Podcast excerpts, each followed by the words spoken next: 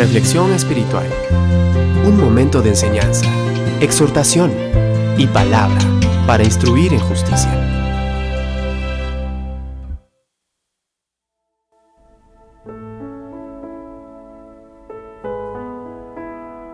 Tan común como el monte que crece en la tierra, así la falta de perdón se encuentra en la amargura. La palabra amargura se define como gusto amargo o aflicción y forma parte integral del cautiverio. Nuestras relaciones deberían ser gratas y despedir un olor agradable. Sin embargo, cuando hay amargura, el aroma que despedimos no es precisamente dulce, sino putrefacto y amargo. Cuando la falta de perdón penetra en nuestro ser, nos llena de resentimiento y amargura. La amargura causa una fuerte reacción física y espiritual. No solo hace que te sientas incómodo, sino que también incomoda al espíritu que mora en ti.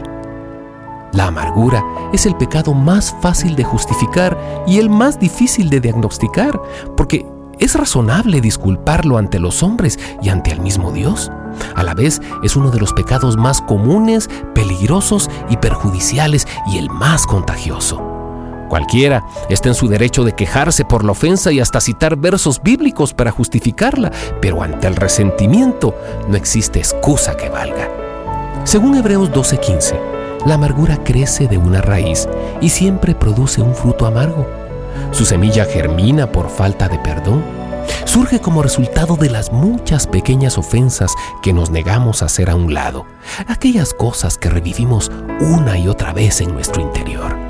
Si no perdonamos, alimentaremos la raíz de amargura que afectará nuestro ser, nuestra personalidad, nuestra actitud, nuestro comportamiento, nuestra salud y especialmente afectará nuestra relación con Dios, porque es un desacuerdo con Dios.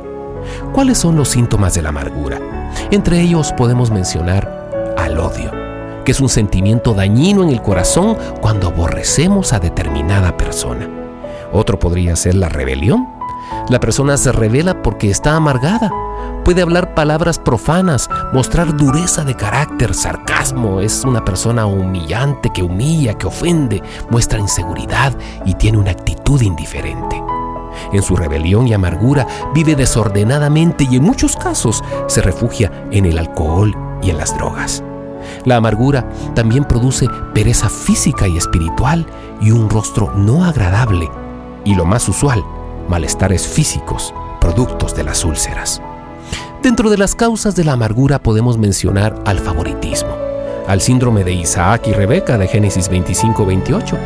El favoritismo afecta principalmente a los niños cuando no se les da el amor al igual que a sus hermanos y crecen con un pasado de dolor amargo. También está el abuso verbal, cuando se usan palabras crueles, palabras agresivas, entonces los padres ponen un muro de desconfianza que impide el acercamiento de los hijos.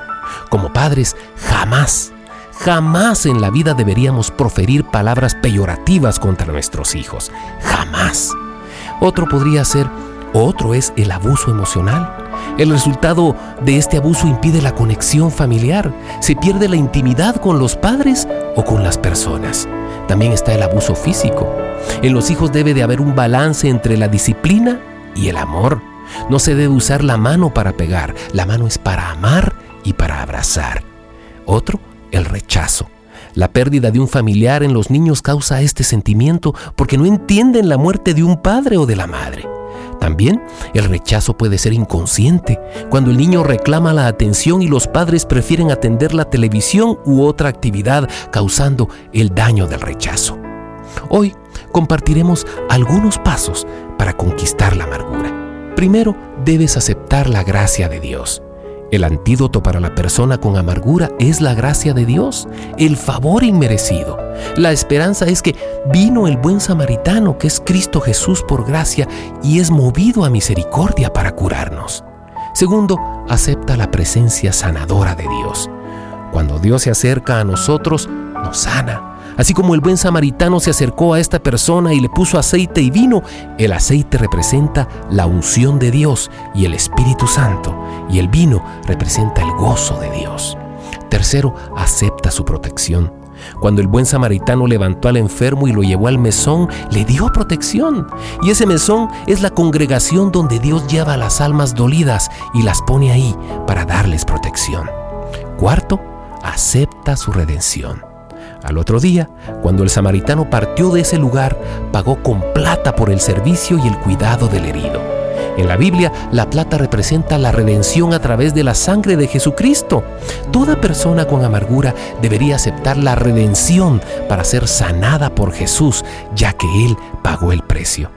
Hebreos 4:16 nos dice, acerquémonos pues confiadamente al trono de la gracia para alcanzar misericordia y hallar gracia para el oportuno socorro. Necesitamos orar para liberar esas raíces de amargura. Esto se hace de una manera práctica y sencilla, pero con mucho poder. Veamos algunos pasos sencillos. Hay personas que nos dañaron y por esa rendija entró la amargura. Hay que perdonar a estas personas de una manera real. La Biblia nos habla al respecto en Mateo 6, 14, 15 cuando nos dice, porque si perdonáis a los hombres sus ofensas, os perdonará también a vosotros vuestro Padre Celestial. Mas si no perdonáis a los hombres sus ofensas, tampoco vuestro Padre os perdonará vuestras ofensas. Debo confesar que la mayoría de veces el poder perdonar se torna casi imposible, pero dentro de esa imposibilidad debemos de reflexionar con respecto a que es a nosotros a los que más nos conviene el limpiar nuestro corazón y liberarnos del pasado para poder ser libres. Casi siempre la persona que nos ha ofendido ha dejado la ofensa en el baúl de los olvidos y seguramente la ha borrado de su memoria, mientras que nosotros podríamos estar muriendo de amargura por la falta de perdón. Falta de perdón no nos beneficia en nada, mientras que el perdonar nos libera y nos conecta con Dios y sus abundantes bendiciones.